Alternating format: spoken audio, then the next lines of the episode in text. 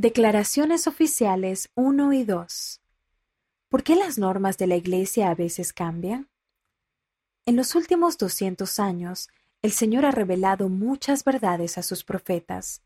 Algunas revelaciones conducen a cambios en las normas, como los que se encuentran en las declaraciones oficiales. Las modificaciones son una parte natural de la Iglesia verdadera y viviente. Sin embargo, la doctrina, las verdades fundamentales y eternas del Evangelio no cambia. Esta imagen nos ayuda a ver la relación que existe entre las normas y la doctrina de la Iglesia.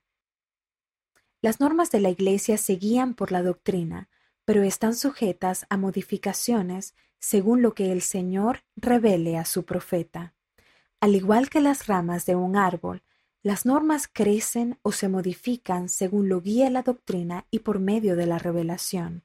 Aun cuando son inspiradas, las normas no son eternas como lo es la doctrina de la Iglesia. Así como las raíces son el medio por el cual un árbol recibe vida, el Padre Celestial, Jesucristo y el Espíritu Santo brindan vida espiritual al plan de salvación. La doctrina del Evangelio es eterna e inmutable, y proviene de la Trinidad.